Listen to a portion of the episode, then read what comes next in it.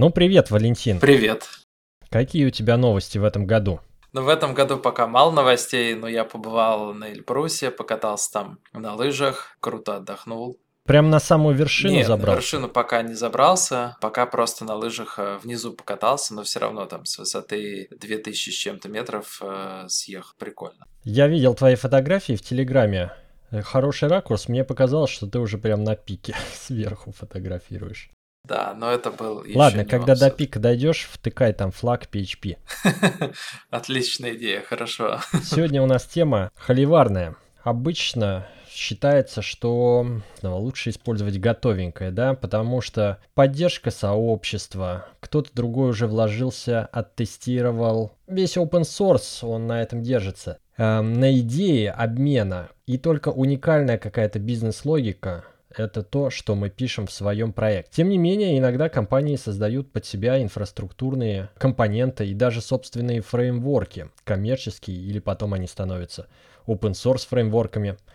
Вот расскажи свою историю. Вы пишете свой собственный фреймворк? Фреймворк мы свой собственный не пишем. Я думаю, что это слишком амбициозная цель, но, по крайней мере, для нашего не очень большого проекта. А, Но некоторые компоненты мы написали за три года, потому что э, не подходило то, что существует, а хотелось, хотелось нечто большего, чем то, что предлагает нам сегодня PHP-шное сообщество. Но иногда, не скрою, правда, просто было очень интересно, очень хотелось написать. Иногда там что-то я делал в свое как бы свободное время, но для работы, и это мне э, давало кучу новых знаний, которые я потом, которые меня в целом развивали и были в итоге тоже полезны опосредованно для работы. Так что фреймворк нет, а отдельные компоненты, да.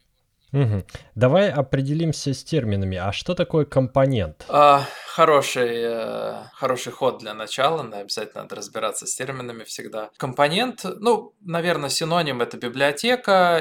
Как правило, компонентом я бы называл именно инфраструктурную какую-то библиотеку, которая, если она вендорная, если она сторонняя, то она ставится через композер, если она внутренняя, то она может быть и без композера поставляться, но должна все равно изолированно существовать в проекте, то есть она не должна, не должна быть, э, не должна зависеть от каких-то бизнесовых сущностей, еще что-то, она должна в идеале, внутренний такой инфраструктурный компонент, должен выглядеть так, как будто бы он уже за open source где-то из композера ставится, вот, но при этом может э, для упрощения там взаимодействия лежать и в коде самого проекта, почему нет, либо лежать на каком-нибудь э, private package и тоже ставится через композер. Эта вещь должна быть достаточно универсально, обладать какими-то точками расширения, чтобы ей было удобно пользоваться. Вот. И, в принципе, она должна быть, ну, там, на мой взгляд, хороший инфраструктурный внутренний компонент должен быть, там, процентов на 70 всегда уже быть готовым к тому, чтобы стать open source. Вот. Но в нем могут быть какие-то, отсутствовать какие-то части, там, может быть, не такая подробная документация, не такие встроенные какие-то, не знаю, дефолтные реализации интерфейсов и так далее. Вот, наверное, вот так.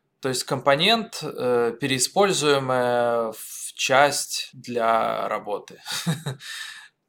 Да, причем Корея инфраструктурная часть, не содержащая предметной области специфичной. Давай примеры. Какие у тебя есть свои компоненты? А у нас есть сейчас в проекте, ну, есть какие-то маленькие, не очень значительные, но из крупного, из э, такого, чем я горжусь, это библиотека Тезис, с которой связано много историй и вопросов, а где Тезис и как мне его установить. Дело в том, что там, в течение года, наверное, он формировался в нашем проекте. Это библиотека для отправки, для работы с базой данных, которая делает упор на написание чистых SQL запросов. Вот, потом я ее прям уже почти вот за open source и сделал доклад на PHP Russia, а потом так и не выложил, потому что мой перфекционизм мне это не разрешил сделать, а с тех пор времени не хватало, чтобы это сделать. Вот так вот как бы оно в таком состоянии, к сожалению, осталось. Вот, потом это валидатор, ну то есть как гидратор слэш валидатор э, в одном пакете, который э, работает напрямую с типами stat стат-анализа, псалма, там PHP-STAN, но мы псалм используем, но на самом деле парсер PHP-доков там становский используется. Эта библиотека решает проблему гидрации с учетом типов стат-анализа, всякие там non-empty list, positive int, дженерики и все прочее. Это все поддерживается, соответственно, убирает необходимость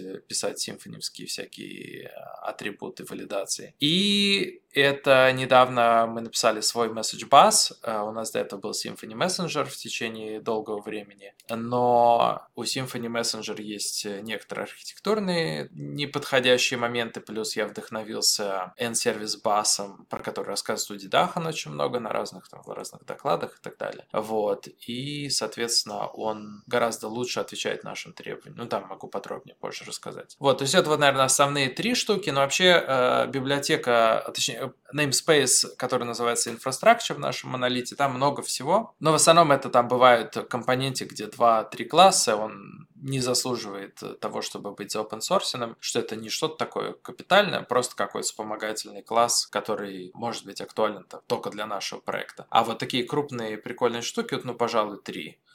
Угу. Например, подключение к базе данных. Ты упираешь на SQL чистый, то есть это не ORM, да? Ну, может быть, у нас есть какой-то DBL, DBAL, э, библиотека да, на композере. Есть. Ага. Ничто тебе не подошло, да? Да, смотри, значит, э, какой у нас здесь путь был с, это, с тезисом? Изначально мы пользовались доктрину RM, то есть все у нас там доктрину RM, DBAL и так далее. А, но у нас наш э, проект его суть в том, что мы собираем данные в процессе прохождения опросом опросов нашими респондентами, потом их а, там записываем, агрегируем туда-сюда, и в итоге строим отчеты всякие. И вот для построения отчетов, э, ну и на самом деле для разных других вещей, очень важно использовать по максимуму там Postgres. Ну вот сейчас мы пытаемся на ClickHouse перейти потихоньку, потому что уже стало понятно, что без аналитической базы не справляемся. Но изначально не было таких объемов, соответственно, справлялся Postgres, но нам нужно было учитывать каждый нюансик в Postgres, уметь делать обсерты, то есть это там insert on conflict do nothing или там update или еще что-то.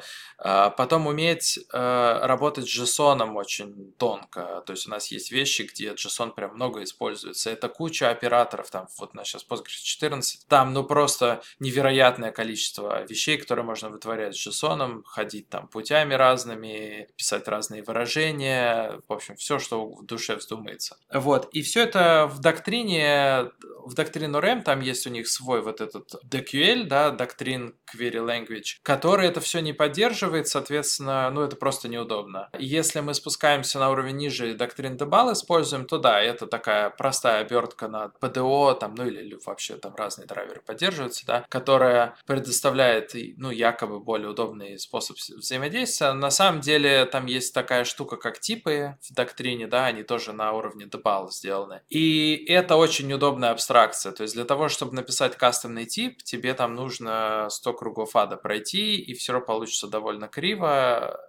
Плюс, допустим, когда ты делаешь запрос через Doctrine Debal, у тебя вот эти типы, они отдельным идут параметром. То есть у тебя, условно говоря, первый параметр это сам SQL запрос, второй это значение для плейсхолдеров, а третий это типы. Возникает вопрос, а почему нельзя сразу сделать второй и третий параметр, соединить и просто по типу параметра автоматически вызывать тот или иной трансформатор, который этот тип преобразует там в подходящий для э, передачи в базу данных. То же самое наоборот. Потом в доктрине нарушен очень жестко single responsibility principle как раз вокруг этих типов. То есть, смотри, есть трансформация из, из типов PHP, ну там любые объекты, массивы, еще что-то, в типы, которые подходят для того, чтобы передать их в PDO. И есть обратная трансформация, когда ты запрашиваешь данные из базы данных, тебе нужно из базы данных типы превратить в типы в PHP. И вот считается в доктрине, что это как бы одно и то же, просто две стороны э, одной медали. Но по факту трансформации из PHP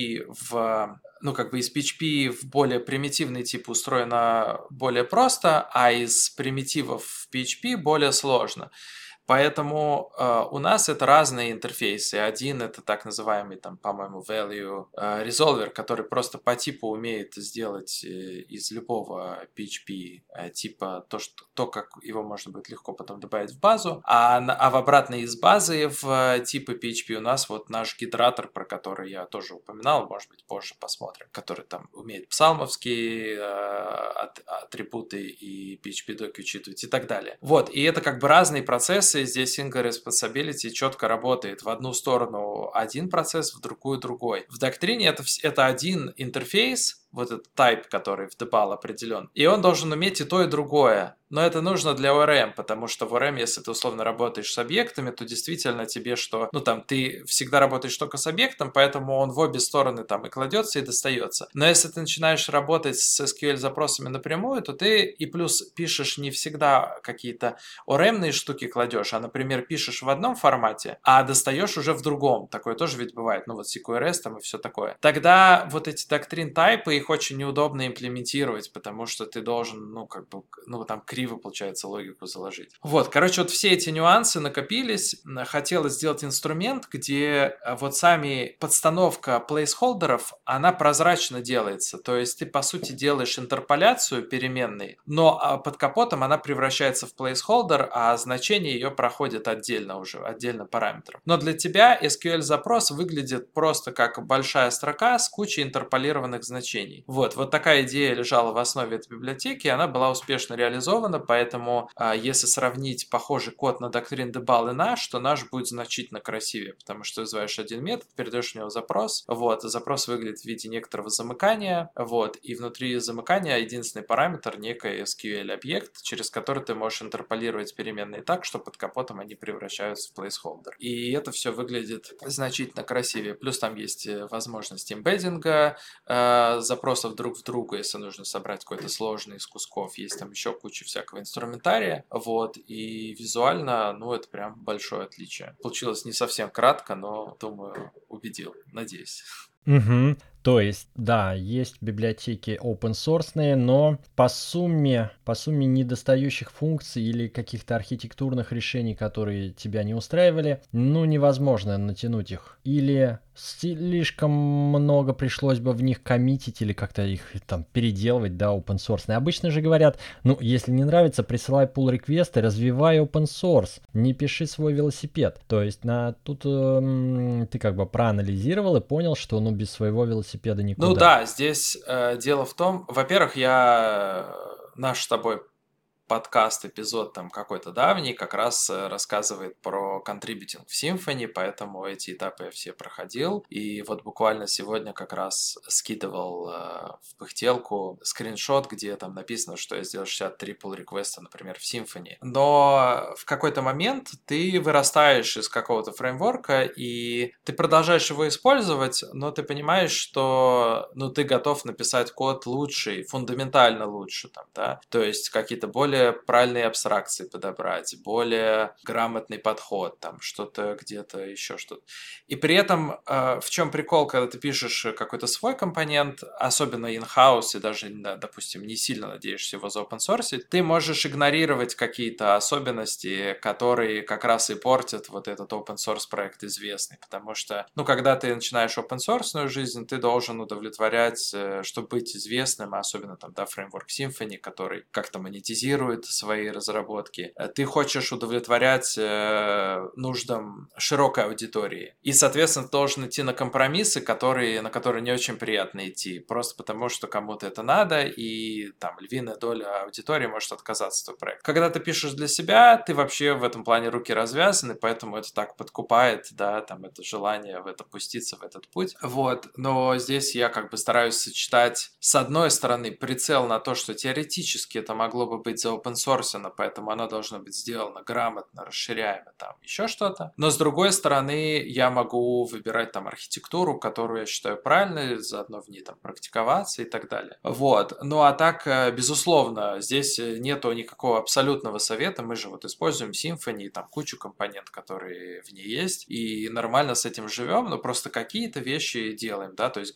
всегда есть какое-то пограничное состояние, когда у тебя есть претензии с одной стороны, с другой стороны ты там готов с этим мириться, и ты, допустим, остаешься на этом компоненте. Но в какой-то момент минусы перевешивают, и ты выбираешь э, путь э, написать что-то свое, попробовать. Вот. И здесь, кстати, очень важно понимать, что это вообще может не всегда получаться. Вот, например, там гидратор, про который я упомянул, если там, может, подробнее чуть позже поговорим. А, я эту идею вынашивал года три, честно. То есть вот я когда э, пришел как раз в Happy Job и начал там писать эти API-контроллеры, я и, и, и пользовался Psalm. Я понял, что какая-то дыра происходит. У меня, с одной стороны, там крутой статический анализатор, который позволяет описывать типы, ну, прям очень хорошо, а с другой стороны, у меня валидатор от Symfony, который умеет проверять самые простые вещи. То есть он не умеет ни в дженерике, ни в, ни в списке, ни в непустые списки, ни в positive инты. Вернее, он умеет, но это там либо нужно написать кучу, имплементировать constraint валидаторов, которые это будут делать,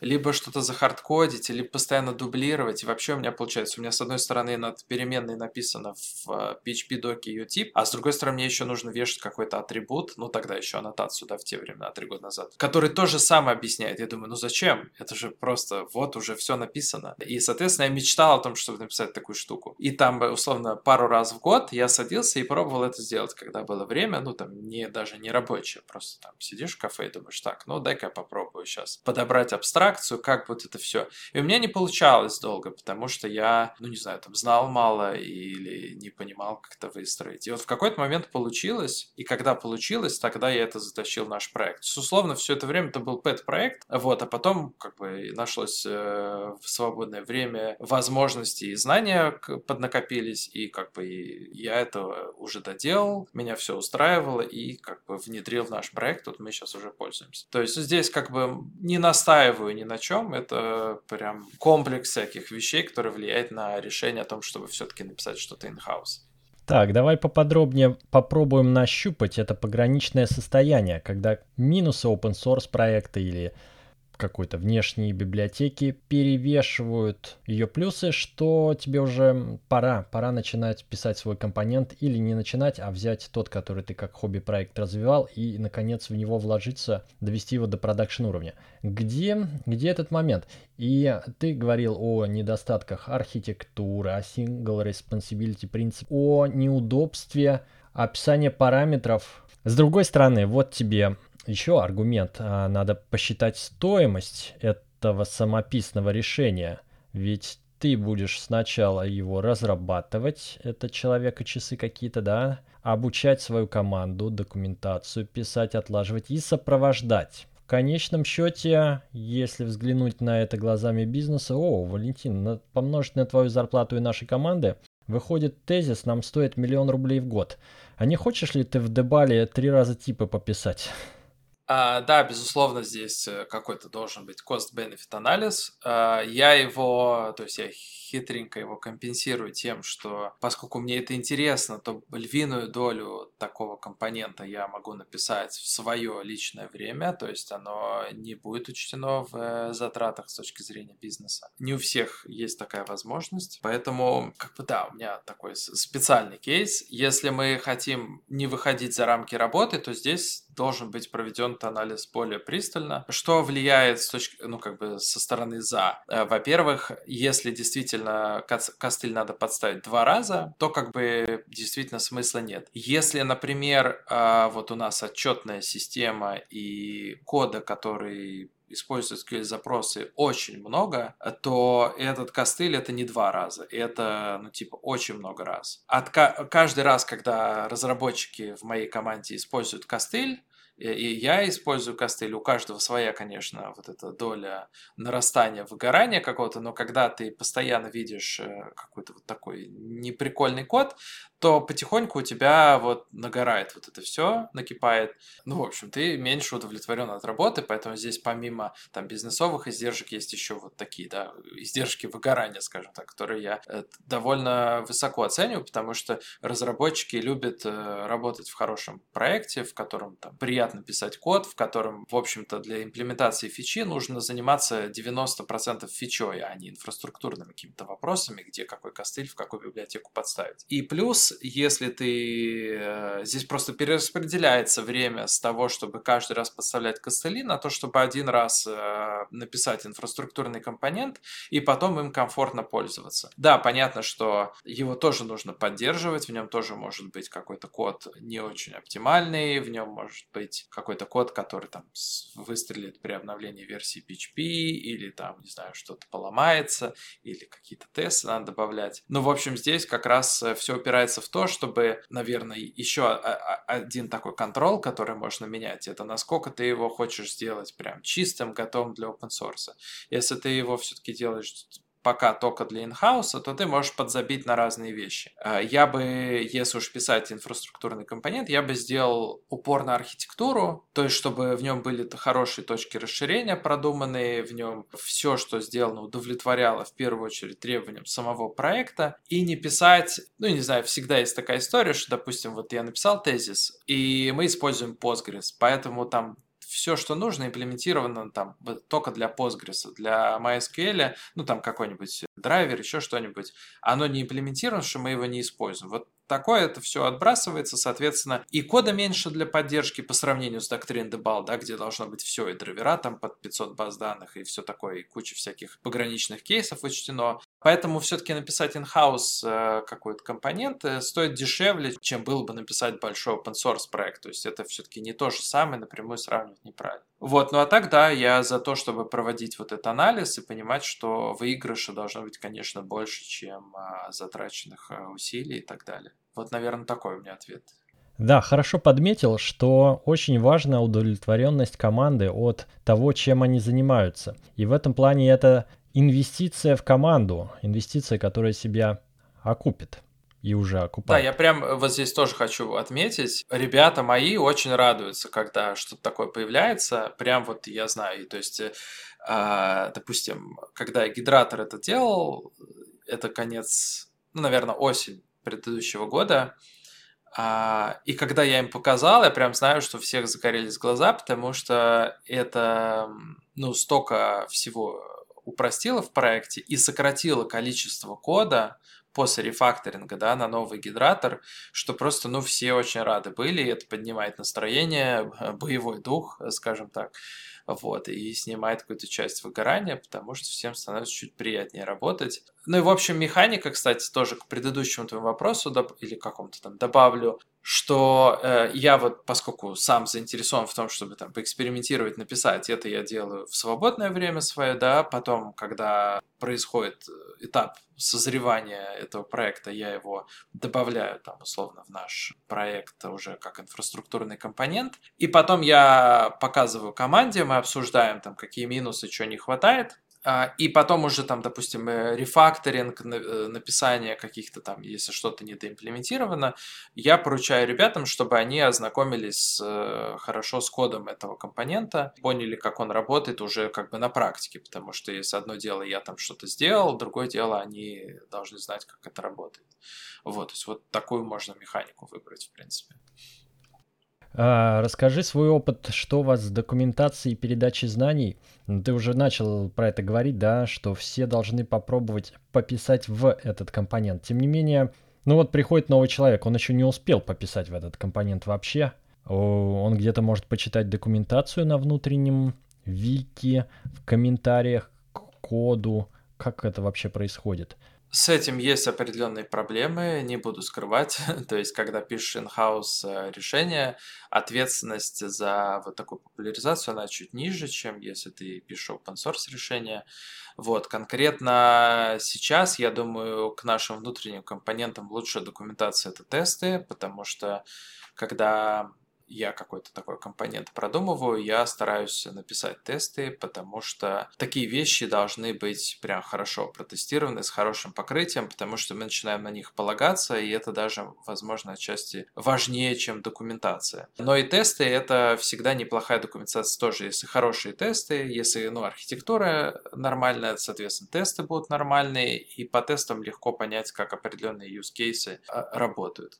Но в идеале, конечно, да, документация документацию хотелось бы местами сделать более подробной, сейчас ее в некоторых вещах не хватает.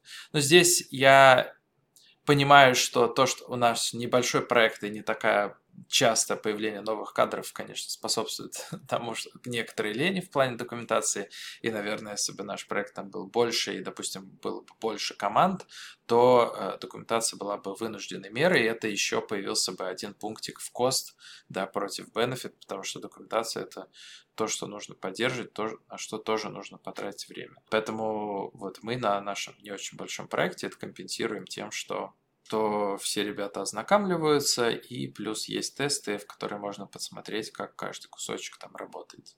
Давай попробуем заглянуть в небольшое будущее. А, ну вот несколько компонентов написал, вы с командой их развиваете, есть основной код, основной фреймворк это Symfony все-таки, да. Но, например, вот компания Spiral Scout, она называется, да, свой фреймворк прям запилила. Spiral и ORM-ку свою, Cycle ORM.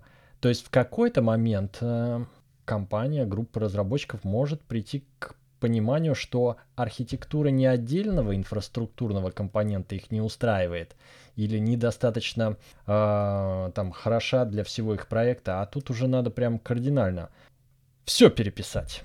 Как ты думаешь, в какой момент это приходит понимание? Э, может быть, это все-таки слишком радикально?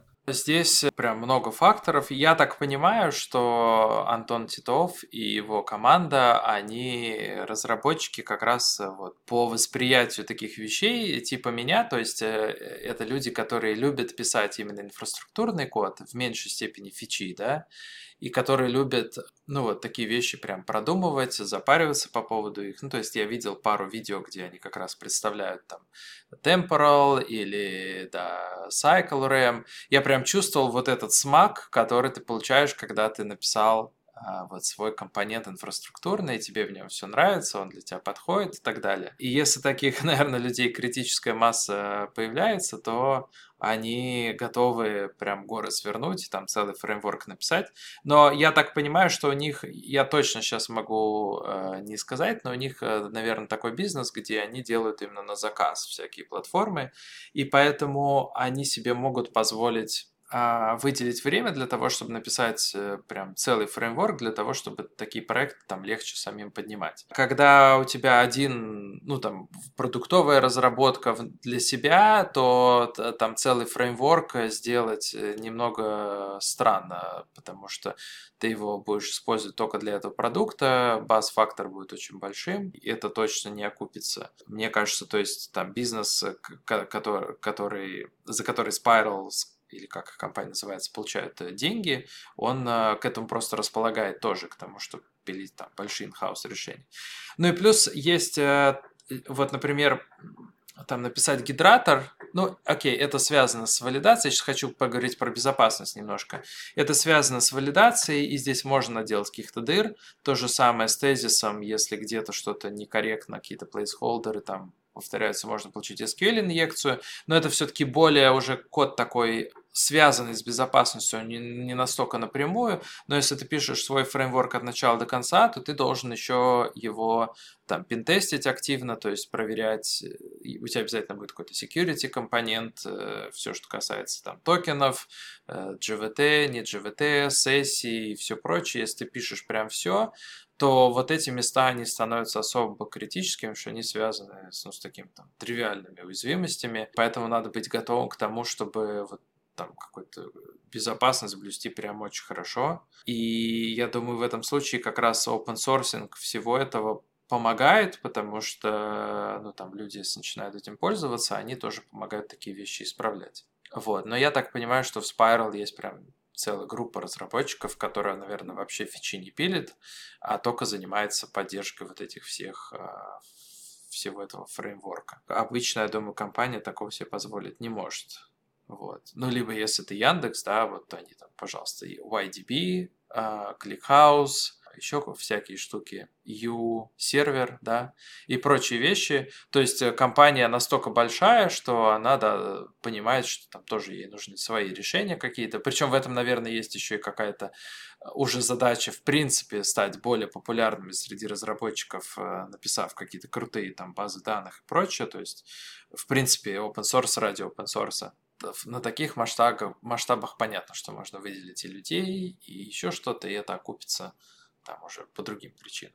Давай откатимся теперь немного назад по нашей шкале самописных решений. Что если мы имеем команду из двух джунов и двух медлов, и они тоже начали писать инфраструктурные компоненты, вместо того, чтобы скачать что-то с пакетжиста?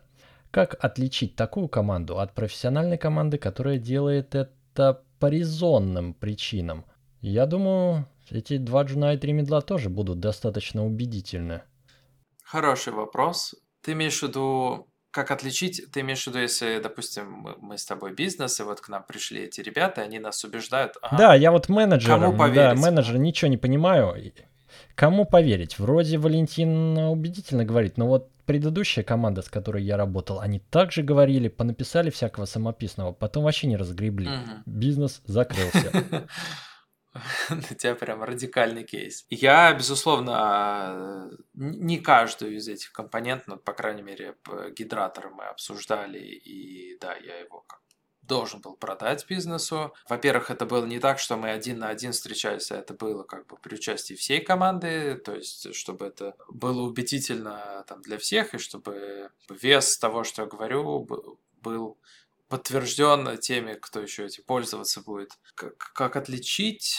Ну, хороший вопрос, просто здесь все упирается в экспертизу этого менеджера. Если, там, допустим, технический директор понимает, э, что происходит, и как вообще строится софт, и э, как конкретно в компании какие действительно есть проблемы, он как-то может э, это увидеть, то, наверное, он будет способен там оценить бенефит от этих по сравнению с костом. Собственно, мне кажется, при имплементации любой фичи этот вопрос встает, насколько вообще руководство, менеджер там способен понять, что фича была реализована правильно или там удовлетворяет каким-то требованиям и так далее, почему была выбрана эта технология, а не какая-то другая. Ну, то есть, мне кажется, механизм стандартный, люди, которые, которым ты представляешь это решение, то есть люди, которые стоят выше тебя, они должны в этом э, разбираться и там с высоты своего опыта соглашаться или не соглашаться на эту доработку. Middle там или Джун или еще кто-то, ну это, конечно, влияет, потому что если, там, допустим, senior разработчик предлагает э, что-то свое написать, то, наверное, ему доверие больше, исходя из его опыта там и еще чего-то.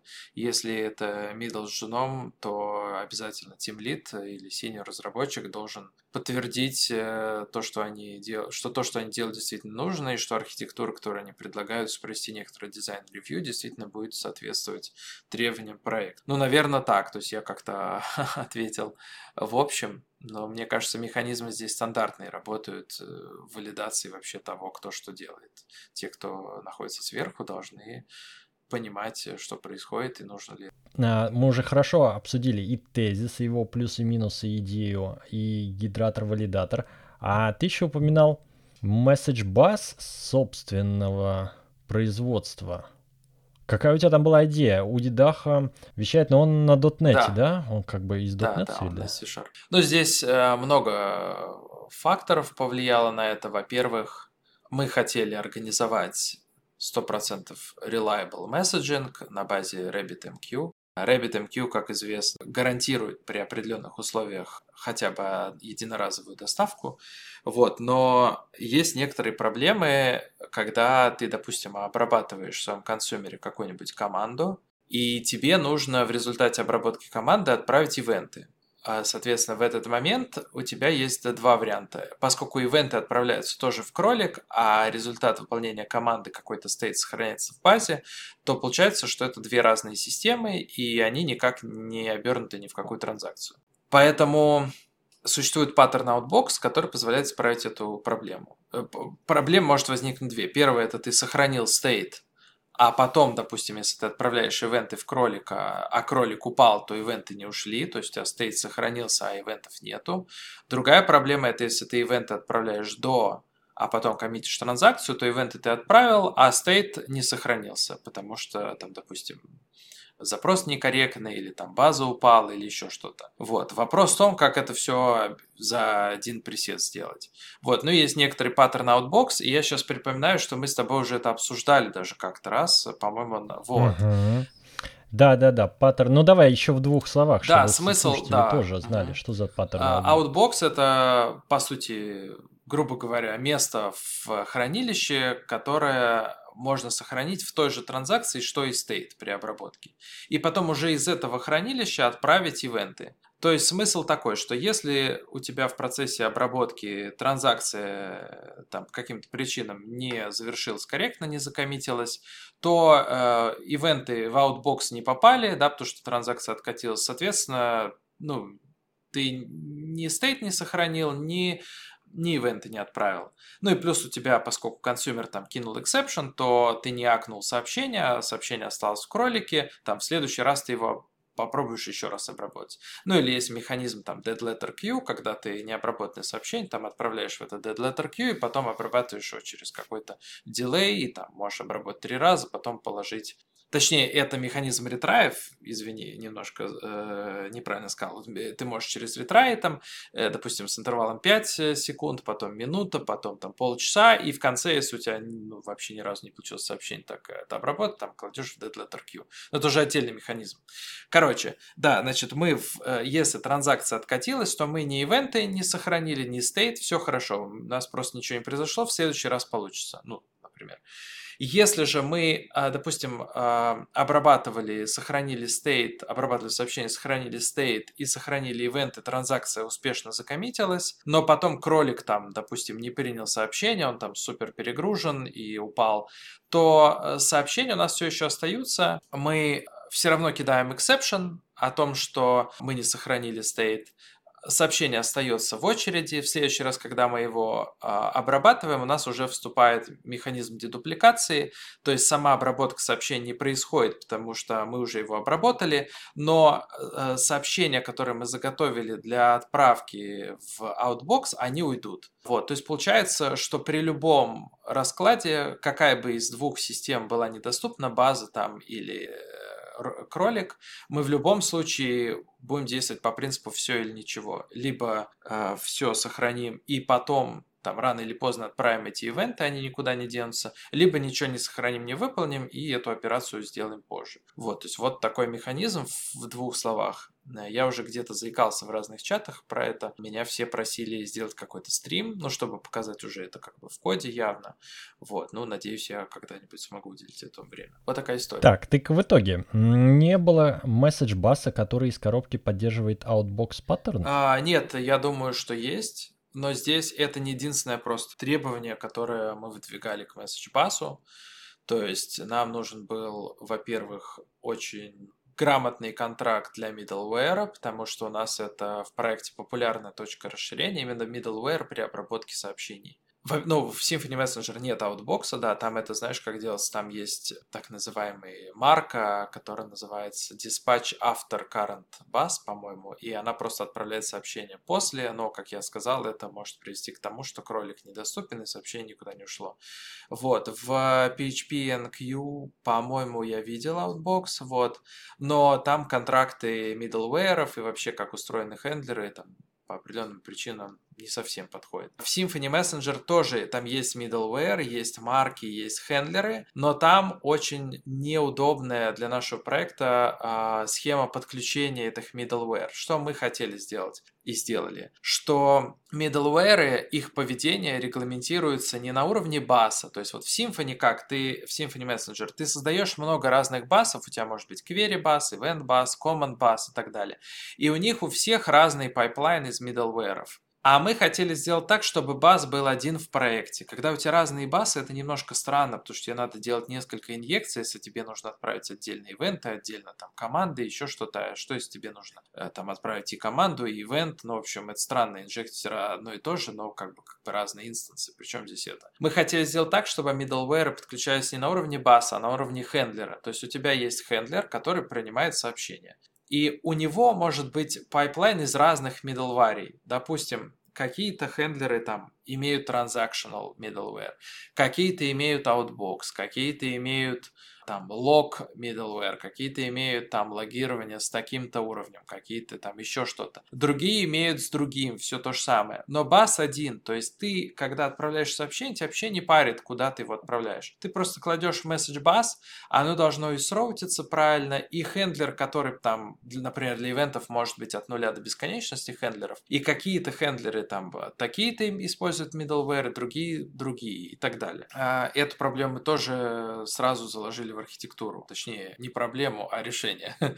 вот. Еще момент, э, который был важен, это... Сейчас вспомню. Ну, это немножко другой routing. То, что называется вот как раз в NService Bus е топология. Да, routing topology, по-моему, если я не ошибаюсь. В Symfony там все немножко неудобно. Там, условно говоря, у тебя есть транспорт, и ты для транспорта объявляешь, как бы, по-моему, одну очередь, один exchange, и все. И, и, и ты не можешь нормально сроутить сообщение. Нам нужна была следующая схема, что для каждого сообщения формируется свой exchange с именем класса этого сообщения. Условно, у тебя есть там какой-нибудь event. Для него есть exchange с таким же именем. Только там слыши PHP-шные из namespace заменяются там на точки. Дальше из этих exchange ты можешь роутить сообщения в уже в Exchange очереди. То есть ты можешь, допустим, у тебя на один ивент подписано э, 5 разных модулей. У каждого модуля есть свой, своя очередь, свой Exchange. И, соответственно, э, через Fanout ты подключаешь Exchange конкретных сообщений на Exchange очереди этого модуля. А уже из Exchange модуля, он, кстати, поддерживает дилей, э, уже роутится в конкретную очередь, и из этой очереди ты читаешь именно этим модулем. То есть мы хотели добиться того, чтобы у нас Rabbit RabbitMQ работал так, как будто бы у нас микросервисная архитектура. У каждого модуля есть своя очередь независимая, и он подписывается на сообщения из всего монолита, там, из разных мест. Вот, и все это автоматически происходит. В Symfony нужно руками там что-то прописывать, какие-то роуты, еще что-то. У нас вообще ничего не надо. Ты объявляешь хендлер. Хендлер — это просто метод на сервисе, который принимает сообщения, message bus, и, и собственно, все, возвращает там void, ну, в случае команд, там, ивентов. Наш компайлер pass, который в Symfony, да, на этапе компиляции dependency injection ищет все такие методы, собирает все сообщения и собирает атрибуты с этого метода. В атрибуте написано там название очереди, э, какие middleware подключаются и так далее. Какие там по умолчанию подключаются, их не надо явно объявлять и так далее. Всю эту информацию обрабатывает и генерирует в dependency injection для каждого хендлера пайплайны, которые вот всем этим требованиям отвечают. И потом уже в рантайме сообщение просто приходит, просто вызывается этот pipeline, и оно доходит до этого хендлера с учетом вот всех описанных нюансов. То есть, по итогу, чем наш message bus, например, лучше, чем мессенджер? Тем, что в нем гораздо больше всего автоматизировано, причем автоматизировано не просто как это в нашем проекте нужно, а как это, ну, по крайней мере, в NServiceBus е тоже сделал. То есть, условно, у тебя есть handler, он автоматически там а, определенным образом модифицирует топологию, вот, и там добавляется определенная схема там с exchange вот этими очередями, то, что я рассказал. Во-вторых, автоматически формируется pipeline из middleware, который ты контролируешь не на уровне bus а, а на уровне handler ов. И, в общем-то, все работает как бы само. Условно, тебе накладные издержки, чтобы добавить какой-то подписчик, ну, почти нулевые. Просто объявить класс, повесить атрибут. Но еще э, дополнительно, что мы реализовали, это поддержку паттерна сага. Да? Сага слэш агрегат, в общем, это кусок state а, который подписывается на событие, это транзакционная граница, то есть если, ну там агрегат, когда поднимается, открывается транзакция, в рамках нее ты внутри агрегата меняешь какой-то инвариант, какие-то там свойства, меняешь стейт, и потом это все сохраняется, и сам агрегат может породить там другие ивенты или команды, в зависимости от того, это сага или э, агрегат. Вот, это мы тоже автоматизировали, то есть ты просто пишешь класс, который помечается как агрегат, в нем ты можешь хранить состояние и подписывать сразу методы этого инстанса уже на разные ивенты. То есть тебе не нужно писать в этом случае хендлер. У тебя просто есть сразу агрегат, и на нем точно такие же атрибуты. То есть хендлеры этого агрегата это такие же хендлеры, как и в сервисах. Только это э, хендлеры на объекте, который как бы лежит в репозитории. И, в общем-то, происходит все то же самое. Когда приходит такой ивент и выясняется, что на него подписан агрегат, агрегат поднимается в память из репозитория, в него приходит это сообщение, поведения, он его обрабатывает и обратно сохраняется в репозитории, и по дороге он может еще в message bus отправить там другие команды или э, ивенты. Вот, и здесь тоже на написание кода накладные расходы минимальные. Ты просто объявляешь класс агрегата, объявляешь для него класс со стейтом. Это, кстати, прикольная идея, которую позаимствовал в N-Service Bus, то, что state, класс со стейтом отделен от класса с поведением. То есть, условно, когда тебе нужно создать агрегат, ты пишешь не один класс, а два. Один — это DTO-шка простейшая с публичными полями, в которой есть state, а агрегат — это класс, который, внутрь которого инжектится эта дата, и в нем уже описано поведение. Это позволяет вот эту DTO-шку со стейтом архитектурно гораздо красивее выглядит то, как она сохраняется и извлекается, потому что она просто, в ней нет поведения, нет инкапсуляции, она, ну вот, DTO-шка, да, там сериализовал, сохранил, достал, десериализовал. А поведение, оно как бы вокруг нее. Причем эту детешку нельзя самому никак достать, то есть она по-прежнему инкапсулирована, ты не можешь там с этим стейтом напрямую поработать. Но с точки зрения организации архитектуры и там еще некоторых нюансов, это значительно удобнее и проще. Вот, поэтому нас, наш message bus, он все эти идеи реализует, э, и мы получаем reliable messaging, который от нас требует минимум кода уже при разработке фич. То есть здесь в итоге бенефит, э, который мы получаем, это сокращенное время разработки и приятное время времяпрепровождения при имплементации фичи. А смысл вообще месседжинга — это организовать такую инфраструктуру, чтобы ты вообще не думал про то, что там есть ретрай, про то, что там есть outbox, про то, что там есть dead letter queue. Это все должно работать само. Ты просто пишешь агрегаты, описываешь состояние и бизнес-логику, и все. И, и работаешь только с этим. А инфраструктура, она надежная и хорошая, и все учитывает все э, проблемы и гарантирует тебе все по максимуму, что там должна гарантировать. Уже сложно. Уже сложно. Тут нужен скринкаст. А, тема, тема такая, да. Так, а как мы сюда попали вообще? Мы искали а, какие-то ключевые фишки, которых не хватало в тех месседж-басах, которые есть на пакетжисте для PHP. И ты их нашел, они достаточные для того, чтобы написать свой. Это я понял. Хорошо, хорошо. Какие планы? А, есть ли еще планы, ну, по таким более-менее крупным инфраструктурным компонентам? Чего, что тебя раздражает в Symfony или в текущих каких-то сторонних реализациях, может быть? На, ну вот, э, когда мы начали интегрировать гидратор, мы еще не все на него перевели. То есть у нас э, ближайший план это сначала завершить интеграцию компонентов, вот, про которые я уже рассказал. Э, с гидратором нам последний шаг остался это перевести все контроллеры на него. То есть у нас сейчас по-прежнему часть из них работает на Symfony валидаторе. После этого мы сможем выпилить Symfony Serializer и Symfony валидатор вообще из проекта. Ну, э, еще, кстати, приятный бонус такой, не очень большой, но все-таки бонус от того, что выпиливаешь компоненты фреймворка, это то, что проект начинает работать быстрее. Ну, в случае, если ты, конечно, как-то оптимально написал свои компоненты. Но просто поскольку Symfony большой фреймворк, там куча каких-то ивент-листенеров подключается, там-сям.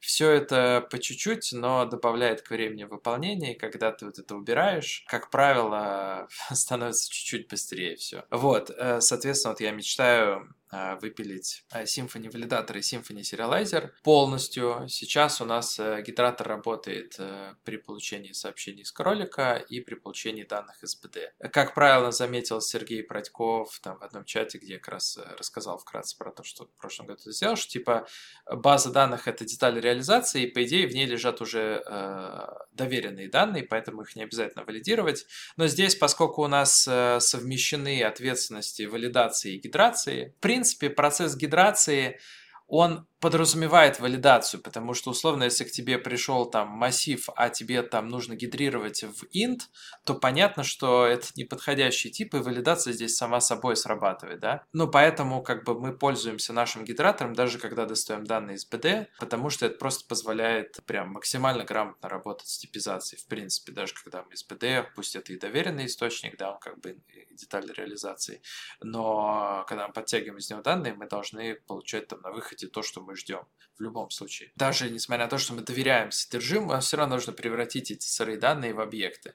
И по, по, по, по дороге ну, мы заодно еще делаем валидацию. Разница в том, что когда ты делаешь условно валидацию в контроллере, если там что-то не валидно, ты возвращаешь 400 код. Потому что это ожидаемое поведение, и здесь ты не exception кидаешь, а возвращаешь ошибку. Потому что ты понимаешь, что снаружи кто-то может ошибиться и прислать тебе не то. А в базе данных ты вместо того, чтобы какую-то ошибку, ты же базе не скажешь, извини, баз, ты там хранишь что-то не то в JSON поле, ты кидаешь exception, потому что это уже исключительное поведение, там должно было лежать то, что ты ожидал, но почему-то лежит не то. Вот как бы здесь, да, как раз разница вот в этом в flow с exception и с возвращением а, ошибки, разница чувствуется очень хорошо. Ну ладно, это я увлекся, да, но, в общем, первый этап это в, когда у нас появится время на такой рефакторинг, полностью завершить переход на новый гидратор. А, что меня бесит в Symfony, отвечая на твой вопрос. Меня, конечно, раздражает то, что в Symfony не используется PSR7, и там для обработки запросов нормально приходится использовать event-листенеры. Да, и Symfony забила на идею переходить на PSR, а мы, поскольку как-то в, в пятиминутке почер... заметил, перешли на Roadrunner в конце года, там используется PSR7, и, конечно, было бы хорошо, если бы это без бриджа работало напрямую. Но это проблема, которая меня не волнует, потому что вот сейчас стрим был, PHP Lynch, я там как раз рассказывал про контроллеры. Наши контроллеры, ну, экшены, это методы, которые принимают э, request, DTO request, наш собственный request, просто DTO -шка с нужными полями, возвращают response. Поэтому от того факта, что в Symfony не PSR7, мы абсолютно избавлены. Нам абсолютно все равно, что там на самом деле происходит. Просто иногда не очень удобно писать event-listener ы, но здесь вот до, до порогового э, уровня ненависти не доходит, поэтому это мы, наверное, переписывать не будем я даже не наверное, а точно. Что еще вот так прям напрягает? Да ты знаешь, вот прям даже не могу сходу сказать. То есть вот если бы мы с тобой общались полгода назад, я бы сказал, хочу гидратор с э, поддержкой типов стат-анализа. А так, Похоже, что для нашего проекта на этом вот заканчивается путь, потому что дальше все остальные вещи это там, если какой-то рефакторинг, то каких-то бизнесовых модулей, там, определенный момент это становится нужно. По инфраструктуре, наверное, все основные гештальты закрыты. То есть прямо сейчас не могу сказать. А что же дальше делать разработчику, который все свои гештальты закрыл? Может быть, пора сменить язык? Или... А, ну, слушай... Основать стартап? Ну, я считаю, что ну вот последняя идея интересная, конечно, да, стать как а, Антон Титов, SEO в компании, которая может пилить инфраструктурные компоненты и таки написать фреймворк, а, вот. Но э, это прям слишком амбициозная цель, и я даже не представляю, как к такому подступиться. Хотя вот честно, если бы я мог в идеальном мире, да, я бы, наверное, действительно занялся прям инфраструктурной разработкой. То есть вот я завидую там условно какому-нибудь э, команде, которая там ClickHouse пишет, да, и больше не занимается ни фичами, ничем. Вот у них есть. Они пишут для программистов. Вот это прям для меня очень круто, потому что ты сам себе заказчик, выбираешь архитектуру, и ты пишешь для людей, которые ты знаешь, что это оценят. Вот для меня это было бы самое лучшее. Поэтому план э, сделать какой-то стартап, э, который э, каким-то образом монетизировал бы такие компоненты и мог бы 100% времени ими заниматься, было бы круто, но я не знаю, как э, к этому прийти, поэтому здесь ничего не могу посоветовать сам не, не знаю, как на это будет вступить. А так, если мы говорим в рамках э, продуктовой разработки в каком-то бизнесе, то инфраструк... разработка инфраструктурных компонент — это скорее необходимость, это проблема, нежели самоцель. То есть, если бы был на свете месседж, бас, э, гидратор или тезис, который ну, уже бы существовал, нам бы полностью подходил, я бы ими пользовался. Просто их нету, и мы вынуждены, да, вот как бы платить каким-то своим временем, чтобы их поиметь, чтобы дальше получать от этого приятно. Часы написания кода с использованием этих компонентов. Поэтому, если все гештальты закрыты, значит, дальше можно с кайфом пилить фичи быстрее и там, комфортнее для бизнеса. И значит, все хорошо, дальше всего хватает. Наверное, вот Тогда так. ждем от тебя публикации в open source. Какие гештальты у тебя еще не закрыты? Твой перфекционизм не позволяет тебе опубликовать К сожалению, да, да это я то, с чем я пытаюсь, э, про, э, что я пытаюсь победить в себе. То есть понятно, что когда а, у тебя, когда ты занимаешься фичами, которые требуют бизнес, там есть дедлайны, есть четкие рамки, в которые ты должен вписаться, и там даже если ты сделал что-то не идеально, ты должен выкатить это в бой, и это спасает. Когда от тебя никто ничего не ждет, ты просто у тебя есть какая-то мечта там что-то за open source, то никакого дедлайна нет, ничего нету, поэтому тянуть можно бесконечно, надо идти на, там, к психологу и прорабатывать э, перфекционизм, что я как бы сделал, в том числе, но пока не, недостаточно глубоко, видимо, вот, э, потому что мой психолог сказал, что это называется не перфекционизм, а тщательность, и это хорошее качество, и мы вернулись э, в точку, из которой исходили. Ну да, это такой был, скажем, разговор не основной. А, но в целом мне просто хочется сделать так, ну там, предусмотреть еще несколько точек расширения там и сям, которые как раз вот для open source э, будут важны. Они не важны для меня, поэтому у нас в проекте это все успешно работает и развивается. Но я понимаю, что если в open, в open source выложу что-то такое, то оно либо не будет по-настоящему ну, там, востребованное из-за того, что люди, например, не знаю, там, пользуются больше MySQL, а у меня там в тезисе только под Postgres, и они скажут, ну и что, ну спасибо, но я не могу это. Либо там, ну, какие, какими-то требованиями не, не будут. Но все это фигня, конечно, если бы прям в текущем виде я все выложил, мне кажется, все бы зашло и так. Ну, понятно, не на широкую аудиторию, я не, на, не надеюсь на это, что чтобы какую-то популярность приобрести, нужно еще маркетинг какой-то широкий все равно. Как вот у Битрикса, там, если они делают какую-то хрень, а известные на всю Россию. А я делаю, надеюсь, получше, но даже выложить не смог. вот, поэтому я завидую даже ребятам, вот стрим PHP Lynch мне присылают, ребята в библиотеке, они уже круче меня, потому что они выложили это, пусть даже у меня есть там комментарии к каждому проекту, но они все лучше меня на голову сразу, потому что они выложили, а я нет. Вот, так что да, это большая задача преодолеть себя и перестать э, париться, там в процессе разовьется. Но по поводу еще некоторых вещей, я думаю, что допустим, Message Bus выкладывать прям вот как open source проект не совсем имеет смысл, потому что мне кажется, что профит здесь будет больше не от самого компонента, чтобы его использовать, а от знаний, которые я получил, пока его писал. Что я имею в виду? Что будет интереснее сделать какой-нибудь курс, в котором я расскажу, как я это все построил. И не важно, что конечный результат, там можно им пользоваться или нет. Главное, что люди поймут, как вот устроен Outbox, как подключать там в Symfony через компайлер пас и вот собирать эти все pipeline ы с middleware, как а, там работает сага и все это подключить, и как оно вот само будет э, работать. Это гораздо ценнее, потому что когда люди получают готовый продукт, они его редко разбирают. Ну, как правило, ну, там в основной массе, да, понятно, что есть энтузиасты, которые с, удовольствием посмотрят в код и там даже законтрибьютят что-то. Но мне кажется, сами, то есть вот про Message Bus я в большей степени склонен какой-то построить цикл лекций про, там, условно, message-driven архитектуру в PHP, как там применить практики из э, NServiceBus в PHP. И это будет полезнее, потому что люди поймут смысл за этим, а они получат продукт, который они тупо смогут использовать. Так что вот у меня здесь вот такое направление. Давай, значит, один в open source тезис, а остальные в виде курсов стримов. Отличный план на 2023 да. год. Ну что, встретимся в следующем выпуске пятиминутки PHP с тобой в конце 2023 года и посмотрим, что получилось. Хорошо, спасибо.